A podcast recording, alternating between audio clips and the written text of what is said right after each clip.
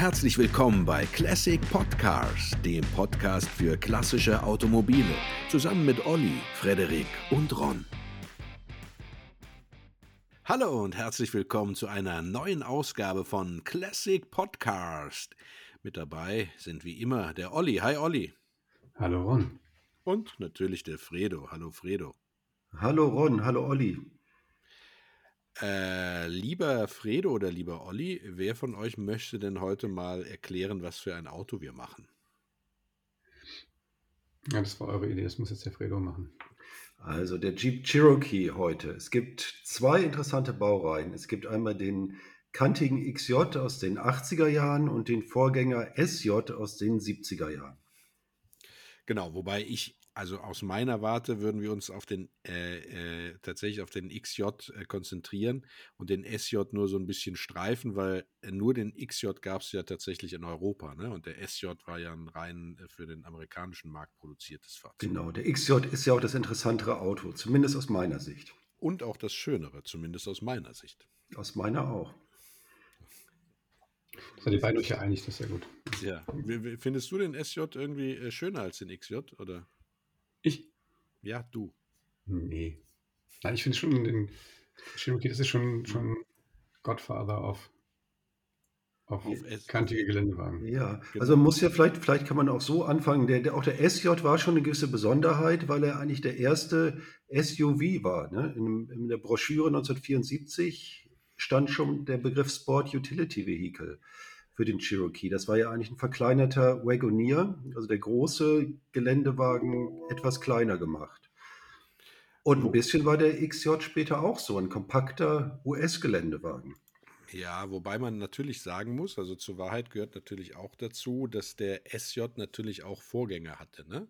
Also ähm, Jeep war ja einer der großen Hersteller von Geländefahrzeugen für, äh, für den Krieg, für den Zweiten Weltkrieg, für die US-Streitkräfte äh, und hat dann nach dem äh, Krieg, also gut, die haben natürlich noch ein bisschen Korea und Vietnam, haben sie noch Militärfahrzeuge produziert, aber natürlich mussten sie bei absehbar aufkommenden Frieden ähm, dafür sorgen, dass sie auch im zivilen Markt äh, Fuß fassen. Und dann sind sie eben hingegangen und haben probiert und sind dann auf äh, den Jeepster gekommen das ist also quasi auf Basis dieses Militärjeeps äh, ein Freizeitfahrzeug gewesen, das äh, ja aus verschiedenen Gründen nicht sonderlich erfolgreich war. Und dann haben sie aber nochmal nachgelegt mit dem Jeepster Kommando. Das war dann im Grunde genommen auch eine Freizeitversion eines US-Jeeps in einer langen Bauform, also als Familienauto. Das ist so eigentlich das erste SUV, was hergestellt wurde. Und ja, dann kam aber tatsächlich darauf aufbauend dann der SJ, also der Jeep Cherokee SJ, ähm, der äh, dann eben tatsächlich äh, auch als erster SUV bezeichnet wurde. Und aus dem erwachsen ist dann ähm, tatsächlich dann der XJ für den europäischen Markt. Genau, und der, der, der SJ hat auch schon diese, diesen Chromkühlergrill mit den vertikalen Chromstreben. Das ist sowas, was wir auch noch hatten und dann auch heute noch haben. Und die und dann ist auch interessant, der hatte eben keine C-Säule, nur zwei Türen, der SJ und wirkt eigentlich so ein bisschen wie so ein Shooting Break, also wie so ein Kombi fast so ein bisschen. Also er war eigentlich dann äh, nicht so ganz so wuchtig wie der Ford Bronco oder der Chevrolet Blazer, die, die Konkurrenzmodelle. Richtig, die ja auch wesentlich geländegängiger waren, ne? das muss man schon dazu sagen. Auch, also was den SJ Cherokee ausgezeichnet hat, war einfach, dass der ein, äh, relativ viel Bodenfreiheit hatte. Aber ansonsten ähm, war das ja kein äh, richtiger Geländewagen, ne? sondern das war tatsächlich, womit du mal einen Feldweg langfahren konntest oder auf dem Golfplatz oder wo du die Kanus hinten reinschmeißen konntest, wenn du zum Angeln gefahren bist und so weiter. Und der Ford Bronco, genauso wie der Chevrolet Blazer, waren ja schon mehr auch als Geländewagen angelegt. Ne? Aber es waren die tatsächlich die Konkurrenten Konkurrenten. Ne? Also äh, dagegen hat halt, äh, wurde der, der Cherokee positioniert gegen die beiden. Ne? Genau, der, der erste Cherokee hatte, oder dieser, dieser Cherokee SJ, hatte eine 6,6 Liter V8-Maschine. Das war der größte Motor, der da drin war und auch der größte je in einem Jeep war. Ja, das macht das Auto eigentlich, obwohl ich es ja recht filigran und gar nicht so toll finde, aber dann doch schon wieder interessant. ja. Viel Hubraum äh, ist immer sympathisch, genau. 74 kam der auf den Markt, bis 83 wurde der gebaut und dann eben 84 vom XJ abgelöst. Ne? Und äh, Äh, der XJ, das muss man ja dann äh, interessanterweise sagen, das ist ja das Auto für den europäischen Markt, also auch für den deutschen Markt damit. Der XJ wurde ja mitten hinein ähm, konstruiert äh, in die äh, Liaison von Renault und ähm, Jeep oder beziehungsweise AMC damals. AMC, genau. Ja, und äh, äh, ja, äh, hatte dann entsprechend auch am Anfang aus dem Renault-Regal tatsächlich Motoren. Ne? Die Dieselmotoren wurden, wenn ich mhm. das richtig in Erinnerung habe, von Renault beigesteuert. Ne? Genau, 82 PS. Genau. Und äh, sind auch, wenn ich das mal so sagen darf, äh, die am wenigsten haltbaren Motoren. ja, aber der, der, spätere italienische Diesel war auch nicht besser. Aber ich meine, der, der genau. XJ war dann einfach ein Auto, der war nochmal 50 Zentimeter kürzer, 20 Zentimeter schmaler als der SJ mhm. und wog auch nur 1500 bis 1600 Kilo je nach Motor. Also das war für US-Verhältnisse ein kleiner Geländewagen. Ja. Und in Europa passte er aber ganz gut und machte Geländewagen hier auch deutlich populärer. Und das Design war eigentlich das erste neue bei AMC oder Chrysler dann äh, seit 1963, seit dem Wagoneer. Und es war ein totaler Neuanfang. Also wir haben ein total eckiges, reduziertes Auto hier. Ja. Und der SJ hatte diese barocken runden Formen noch. Genau, richtig. Ja, ja, so war das. Man böse Zungen behaupten ja, dass die äh, Linienführung ähm, äh, äh, französisch von Renault inspiriert äh, worden sei. Aber ich glaube, das ist eine Legende, als man einfach festgestellt hat, dass das Auto wahnsinnig erfolgreich ist. Da wollte man sich direkt auf die Fahnen schreiben. Ähm, wurde ja aber doch eigentlich richtig erfolgreich erst unter Chrysler, als der 4 Liter Sechszylindermotor reinkam. Ne? Genau. Ähm, also vorher waren ja das äh, äh V6-Motoren aus dem Hause Chevrolet, beziehungsweise auch von AMC selber. Äh, Sechszylinder, 2,8 und 2,5 Liter, äh, um die 110, 120 PS. Ähm, und die haben genauso wie die Diesel, also dieser französische Dieselmotor von Renault und später eben auch der Dieselmotor ähm, des italienischen Herstellers VM Motori, ähm, äh, haben ja die Brot nicht, äh, also die Wurst nicht vom, vom Brot gezogen. Ne? Also die waren, damit war das Auto einfach deutlich untermotorisiert und das hat ihm, wurde ihm auch sehr zum Nachteil äh, gereicht. Vor allem, weil diese Motoren, also sowohl die Dieselmotoren, die wir ja schon gerade verrissen haben, als auch die Benzinmotoren nicht durch besonders, äh, besondere Langlebigkeit sich ausgezeichnet haben. Und erst als nee, aber dann, Genau, entschuldige Ron, der 4 Liter war natürlich ganz anders. Ne? Es war ein genau. guter Motor und der hält ewig. Genau, der ist ja auch heute noch, das sagt man ja, technisch ist dieses Auto nicht kaputt zu kriegen. Da werden wir später in der, in der Kaufberatung dann nochmal genauer drauf eingehen. Ähm, die bringen so 300.000, äh, wenn man sie pflegt, auch gerne mal 400.000 Kilometer. Ne? Also ich meine, klar, 4-Liter-Motor, den kaputt zu kriegen, da musst du schon einiges unternehmen. Wenn du den jetzt ordentlich pflegst und, äh, äh, sag ich mal, dann nicht mit Gewalt betreibst, dann kann man den eigentlich nicht, nicht kaputt machen. Ne? Nee, und interessant, aber auch äh, über sechs Zylinder kam man nicht hinaus hier im Cherokee. Und auch ungewöhnlich, was auch neu war für Geländewagen, kein Leiterrahmen in dem Sinne, der separat war, sondern Karosserie mit dem Leiterrahmenverschweiß, also fast selbsttragend. Das ist auch quasi neu und deswegen auch das geringe Gewicht, relativ geringe Gewicht von 1500 Kilo. Ja, also ähm, ist ja nicht äh, nur fast eine, eine, selbsttragende Karosserie, sondern ist eine selbsttragende Karosserie. Ne? Äh, man hat ja dann, was die Technik angeht, also den 4-Liter-Motor, den haben wir erwähnt. Ich habe übrigens jetzt nicht so richtig äh, äh, auf der Pfanne, wann der da eigentlich reinkam. Ähm, ähm aber es war relativ spät. Ne? Also es war, äh, weiß gar nicht, wann war das? Gucken. Also ich habe es nicht parat, aber ich glaube, es war dann, der, der kam ja dann 84. Ab, ab 87, glaube ich. Und dann der, der hatte genau. 171 PS, der hatte auch gut Drehmoment unten Richtig. im unteren Bereich. Ja. Und der kam 1991 nochmal überarbeitet als High Output mit 185 PS. Ah, der kam 1987 schon da rein, ja? So mhm. früh schon. Ich dachte, dass das, aber genau, das war ja, ja, klar, da wurde AMC von äh, Chrysler von, übernommen. Genau. Ähm, weil der, der Renault-Vorsitzende von einer französischen Terrororganisation erschossen wurde. Ne? Genau. ja, also wir lachen, ist eigentlich sehr, sehr tragisch, ja. Aber nachdem äh, der tatsächlich erschossen wurde, ähm, äh, war es dann so, dass äh, Renault, äh, die Industriepolitik von Renault grundsätzlich überdacht wurde und man dann sich entschieden hat, sich aus dem, äh, aus, aus dem AMC-Liaison ähm, zurückzuziehen. Ne?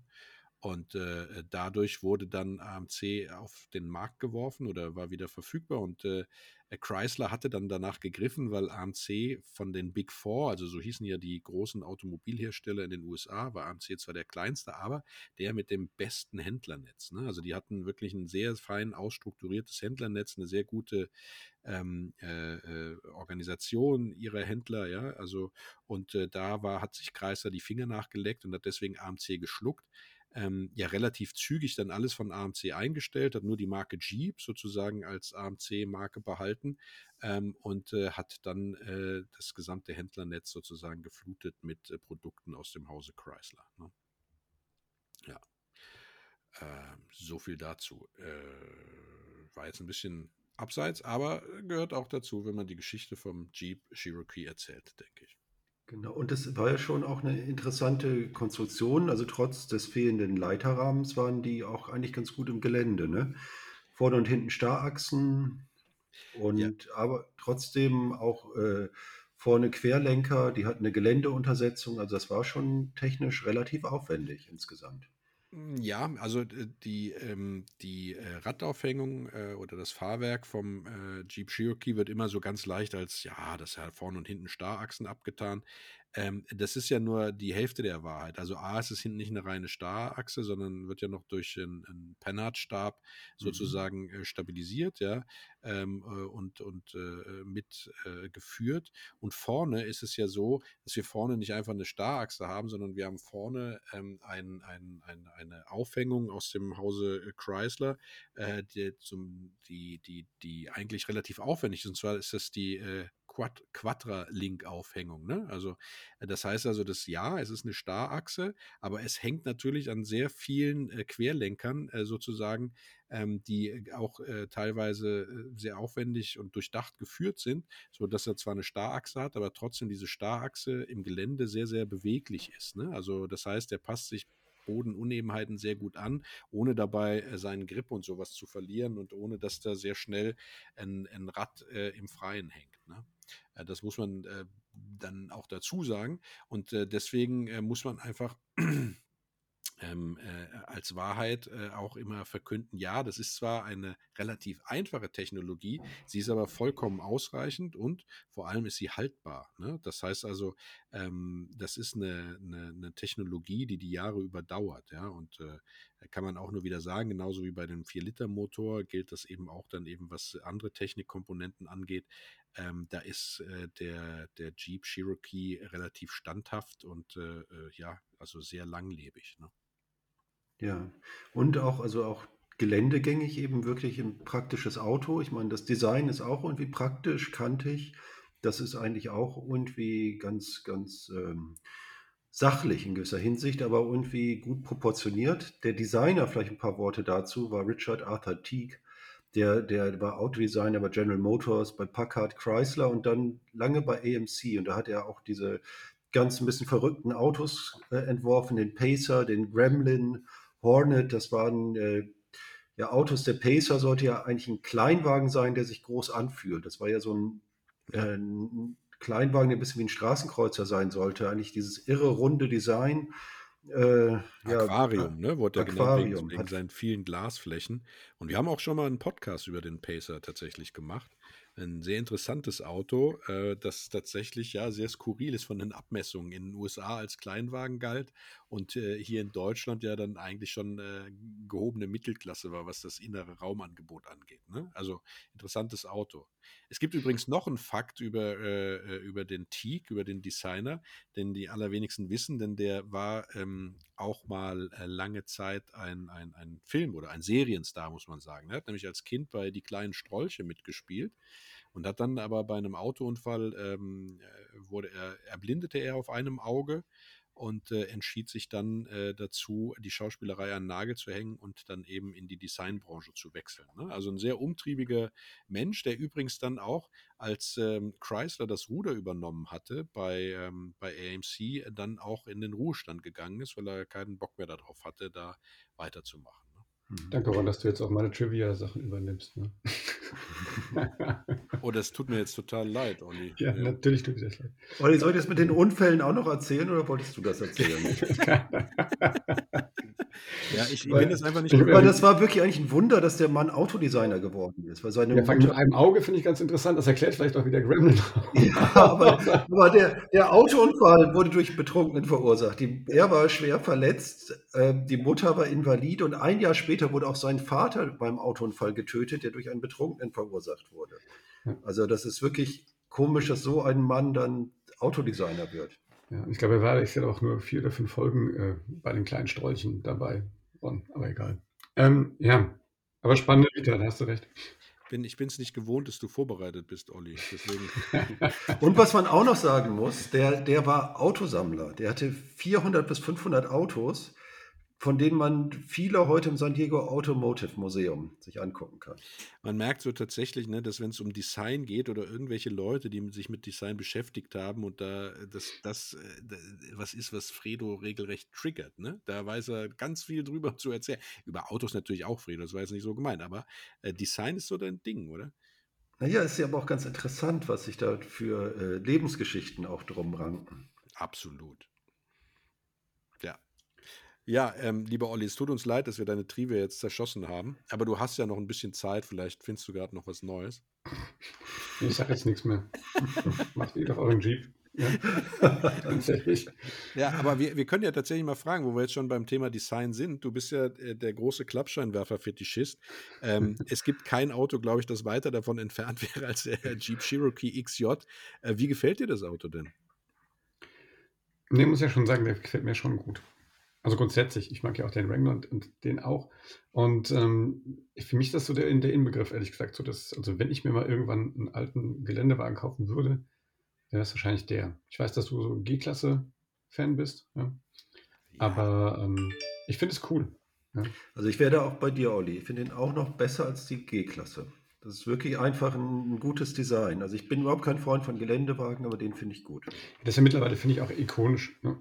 Und das ist ja, du hast es ja eben gesagt, Fredo, dass das ja sozusagen die erste SUV oder dieses Marktsegment ja quasi mit erfunden hat. Und, ähm, und dafür stehe ich, wenn ich mich auch zurückerinnere, so, auch, ich kenne echt viele Leute, auch gerade früher, die so in den 80ern, die ja wirklich so ein Auto gefahren sind. Ne? Auch dann nicht nur Jäger und Sammler, sondern auch dann Steuerberater. Und das war ja schon dann irgendwann mal hip. Ne? Ich weiß so, die, die hatten, die hatten dann den Mitsubishi, wie hieß der, Pajero oder sowas, die waren dann wollten mhm. nämlich Geländewagen fahren. Ja. Aber die das dann so eher als ähm, Genau, und wer Statussymbol hatten, die genau. haben einen, einen, einen, Jeep gefahren. Und wer sich keinen Range Rover leisten konnte. Ja, stimmt. Mhm. Aber mein, äh, wäre auch nicht schlecht. Ja. Da, da gerade ja die, die G-Klasse und ich äh, direkt angesprochen wurden, äh, nur weil ich die G-Klasse schön finde, heißt das ja nicht, dass ich auch nicht andere Geländewagen schön finden könnte. Ne? Ihr erinnert euch, ich bin ein sehr großer Willys Jeep-Fan und natürlich gefällt mir auch der Cherokee XJ äh, sehr, sehr gut. Und ähm, äh, wie es sich so zutrug manchmal. Ich habe einen guten Freund von mir, der hat eine Autowerkstatt, der kriegt ab und zu Fahrzeuge angeboten oder zerrt die aus irgendwelchen Hinterhöfen oder äh, bekommt die, ähm, weil die Leute ins Altenheim gehen oder sowas, ne? Und äh, soll die dann verkaufen. Und der Schwiegervater, also meiner, suchte damals gerade ein neues Auto und der brauchte irgendwas, was, was gut ziehen kann.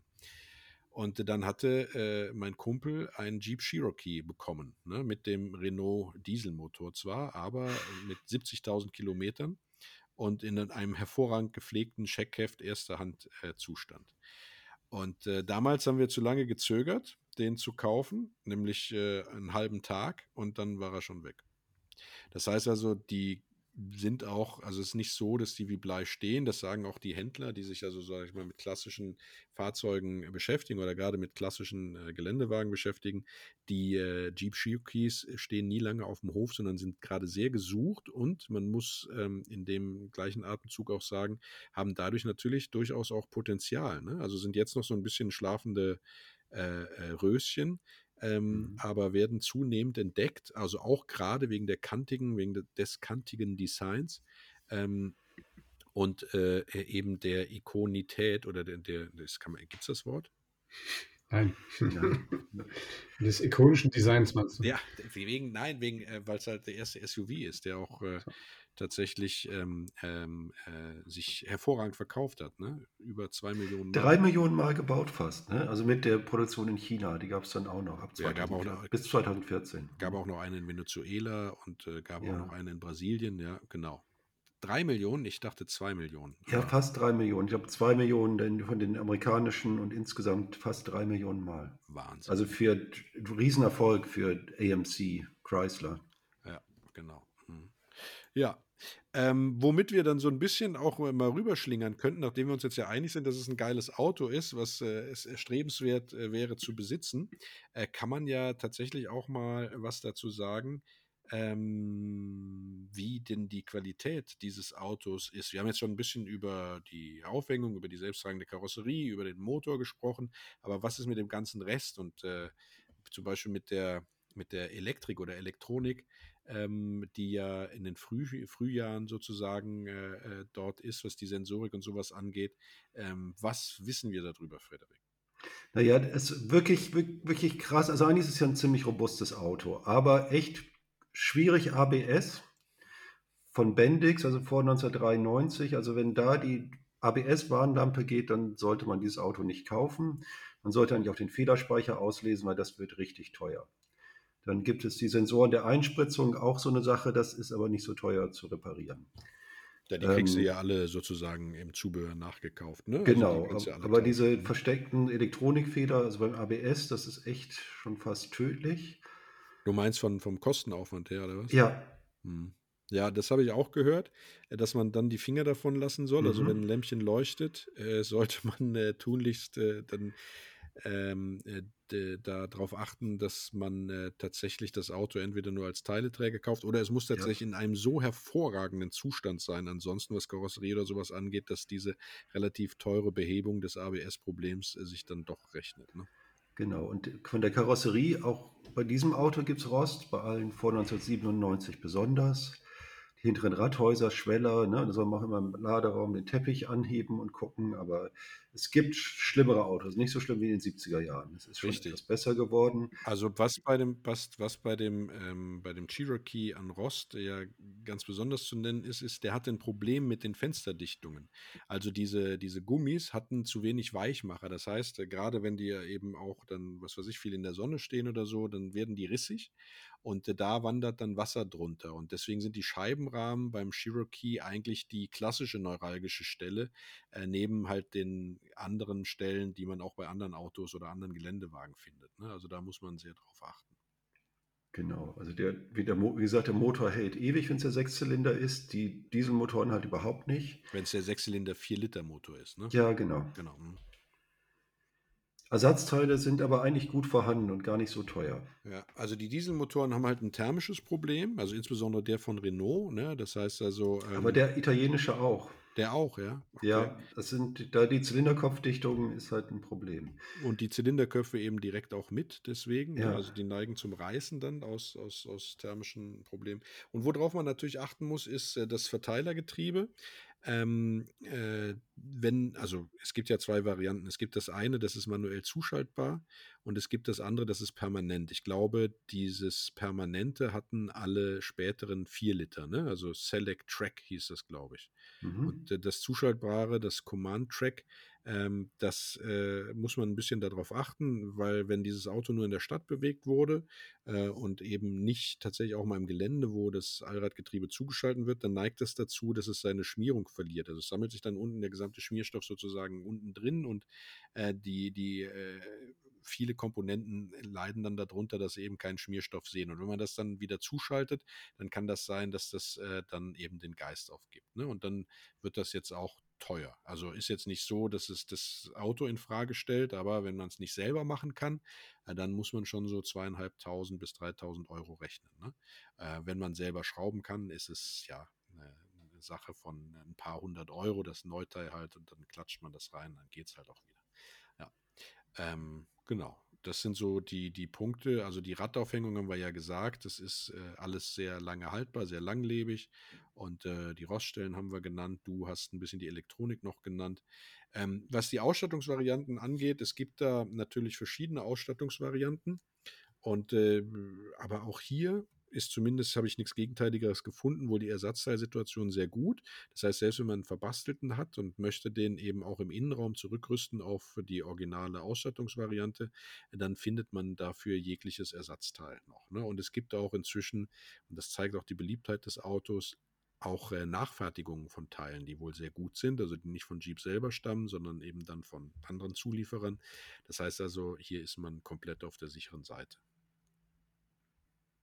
Ja, das ist doch auch mal schön. Und äh, Ja, ist lange her, dass wir, ist lange her, dass wir sowas sagen konnten. Ne?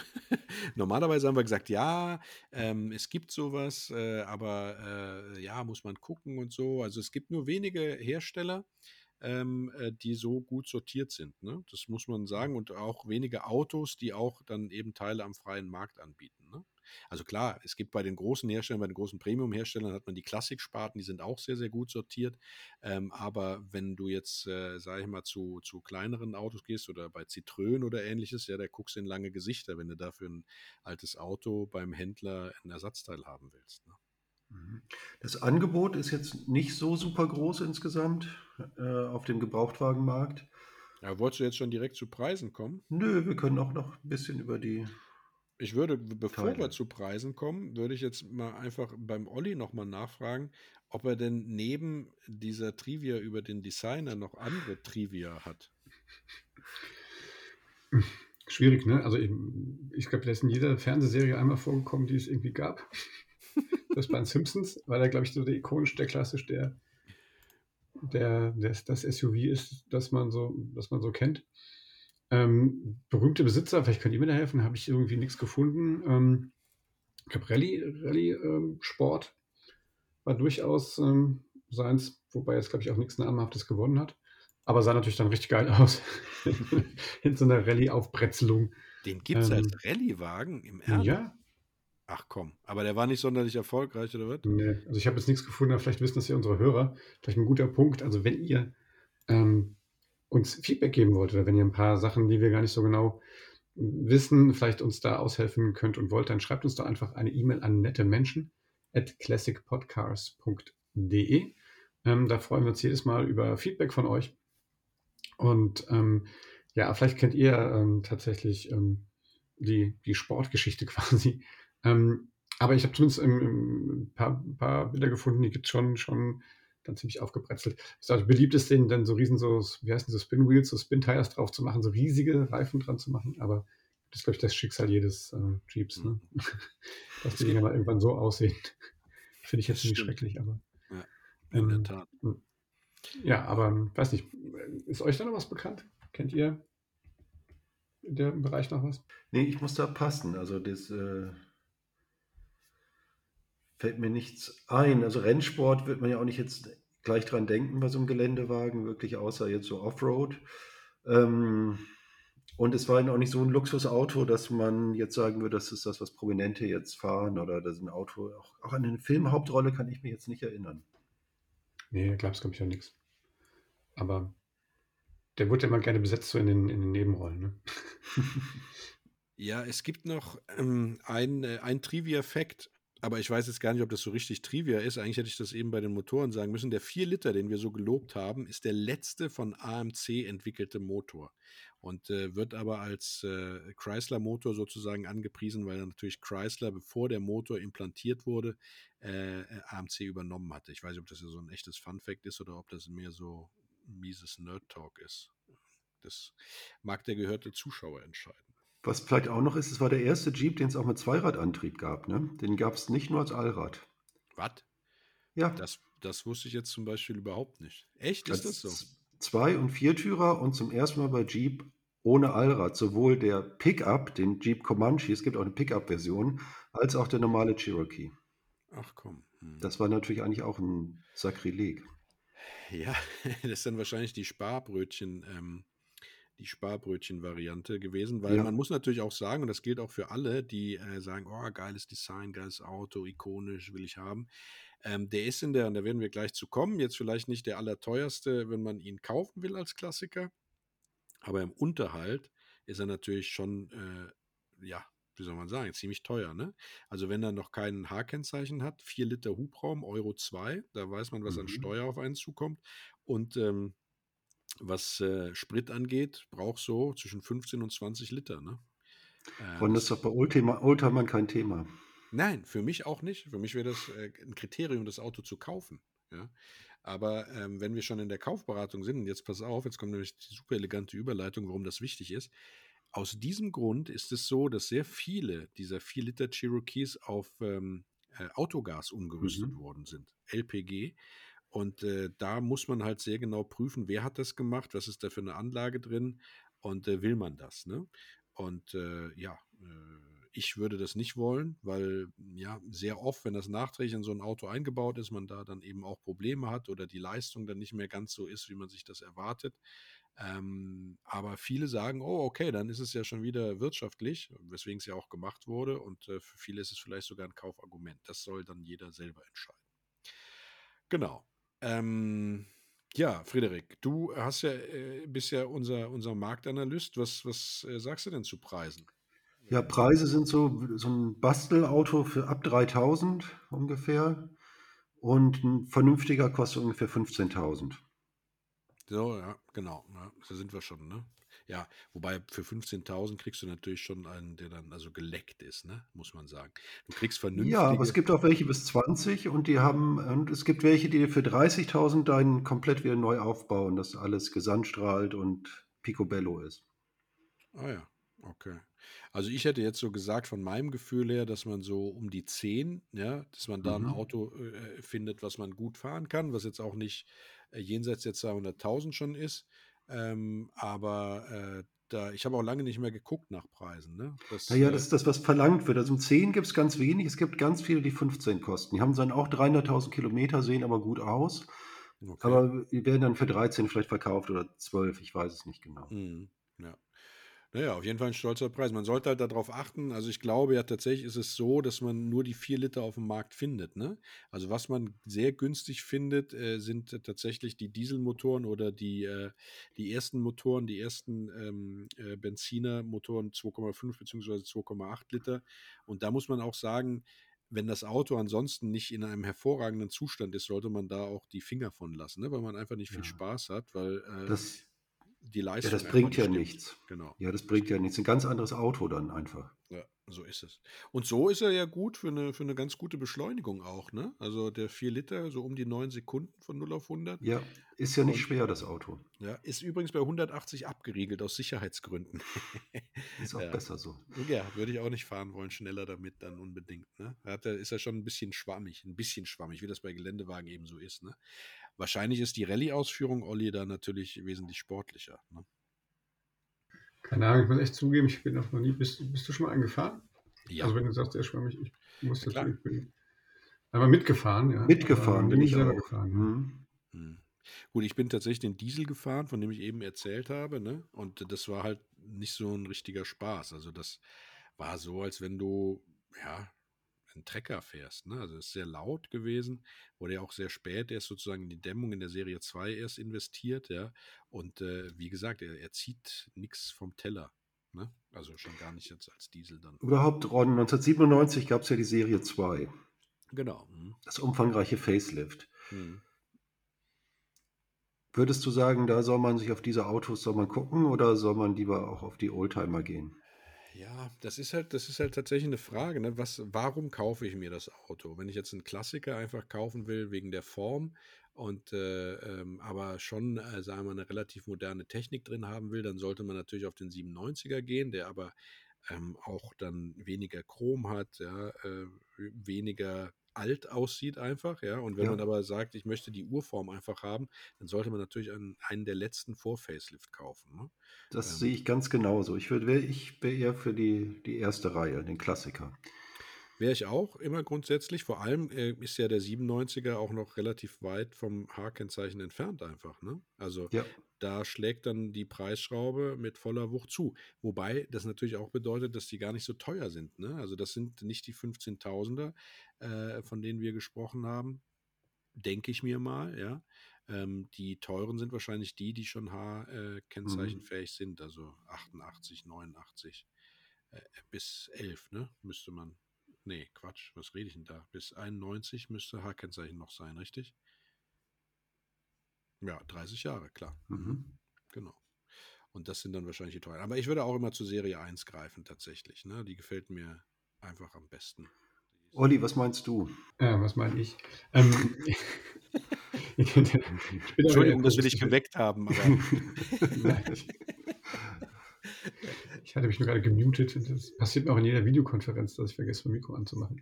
Weil es hier gerade auf meinem Dachflächenfenster regnet. regnet. Das, ähm, vielleicht auch mal als Hinweis für unsere geneigten Hörerinnen und Hörer, dass wir ja immer noch remote aufnehmen, Corona-bedingt. Und dementsprechend ähm, auch manchmal der Hinweis kommt, dass wir uns gerne mal ins Wort fallen. Das liegt auch echt daran, dass wir uns nicht sehen können. Und, ähm, und wir uns auch zwischendurch mal muten, wenn es aufs Dachflächenfenster regnet. Genau. Wie war nochmal die Frage? Die erste, Sie vor Facelift oder nach Facelift? Nein, ich bin da, da schließe ich mich ganz mal ausnahmsweise auch mal Rons Meinung an. Ich glaube auch dann, wenn dann die erste Version ähm, und ähm, ich glaube, wir wollen ja auch sozusagen die erhaltungswürdigen ähm, Fahrzeuge an der Stelle auch promoten. Und ich glaube, das ist so der, der, das Ikonische, ne? Und da wäre ich auch direkt dafür. Ja. Aber ich habe eine Frage an den Ron, weil du bist ja auch, auch alter Modell-Auto-Fan ähm, und Sammler und Bastler. Ja. Da gibt es da unter Garantie auch ein paar, äh, oder als, als ikonischen ähm, Jeep gibt es da bestimmt noch ein paar spannende Modelle. Wie ist da der Markt? Ja, tatsächlich habe ich mir die Frage auch schon gestellt, weil ich wissentlich noch keins in der Hand hatte ehrlich gesagt, ne? Vom äh, Jeep Cherokee, also von dem äh, Serie 1 äh, XJ.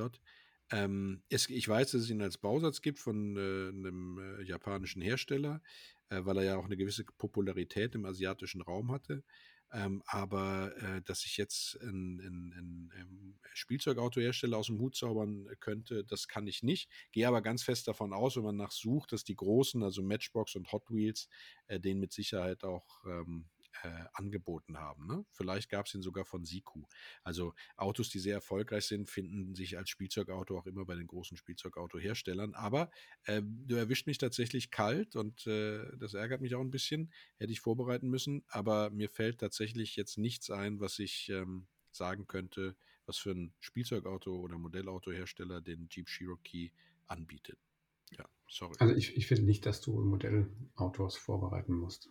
Ja. Aber es Schon Wahnsinn, was du sonst so vorbereitest. Also schade. Ich habe gedacht, jetzt bricht das Eis und ich könnte die ja, endlich jetzt auch mal äh, meine, meine äh, Modellauto ähm, äh, mein Modellautowissen hier in dem Podcast mitverkaufen, aber nach wie vor werde ich da ja immer sehr ausgebremst. Aber es ist eine schöne Frage an unsere Zuhörer. Liebe Zuhörer, vielleicht äh, gibt es ja jemanden von euch da draußen, der als Kind einen Jeep Cherokee XJ als Spielzeugauto hatte. Wenn ja, schreibt uns doch einfach an nette Menschen at classicpodcars.de äh, und äh, erzählt uns, was für ein Auto das war, von welchem Hersteller und äh, ob es äh, euer Lieblingsauto war oder ob es das Gangsterauto war, das immer gerammt wurde. Ja. Genau. Ihr, ihr beiden hattet auch kein Jeep Cherokee als Spielzeugauto, oder? Nee. Also nicht als Bausatz. Ich glaube, ich hatte mal einen als Matchbox. Aha, okay. Aber ich habe nicht für Autos, ich habe eher Flugzeuge gebaut. Ich weiß, dass den Grand Cherokee, also die große Luxusversion des Autos, die gibt es tatsächlich von äh, Matchbox, ja. Aber den, den, den, den äh, klassischen Jeep Cherokee, den hatte ich jetzt noch nicht in der Hand. Ne? Ja. Aber wie gesagt, schreibt uns an nettemenschen at classicpodcars.de. Das gilt natürlich auch, wenn ihr konstruktive Kritik habt oder Anregungen, welche Autos oder welches Auto wir hier mal besprechen sollten. Ja, da sind wir ja fast äh, am Ende angekommen, sage ich mal. Oder? Wie seht ihr das? Genau. Ja, da fällt mir auch nichts mehr zu ein, Ron. ja, der Olli erzählt uns noch, wo wir überall zu finden sind. Ja, wir gucken gleich erstmal noch eine Folge Kleine Strolche, ne? genau. genau. Ähm, ja, oder wir gucken, äh, neulich habe ich ganz, äh, ohne Mist, jetzt kurz, wir haben ja noch hier äh, wieder Wayne's World geguckt und ich habe wieder so, wir so einen Spaß an dem Pacer. Also an dieser Stelle nochmal der, der Hinweis, dass es auch eine schöne Folge mit dem äh, AMC Pacer gibt, der von dem gleichen Designer wie der, wie der Jeep gebaut wurde oder entwickelt wurde. Ähm, ist immer der große Spaß, den Wayne's World zu sehen, wenn ihr drin zum Bohemian Rhapsody Headbang. Ähm, ja, wo könnt ihr uns finden? Ihr könnt uns überall da finden, wo es gute Podcasts gibt. Ähm, wir sind auch auf Instagram und auf unserer eigenen Webseite www.classicpodcast.de zu finden. Wie gesagt, wenn ihr gerne Kontakt zu uns aufnehmen wollt ähm, und euch Autos wünschen oder auch äh, konstruktive Kritik äußern wollt, dann schreibt uns eine E-Mail an nettemenschen at classicpodcast.de. Genau. Vielleicht fällt ja dem einen oder anderen zusätzlich noch eine weitere Geschichte zu dem Designer Teak ein.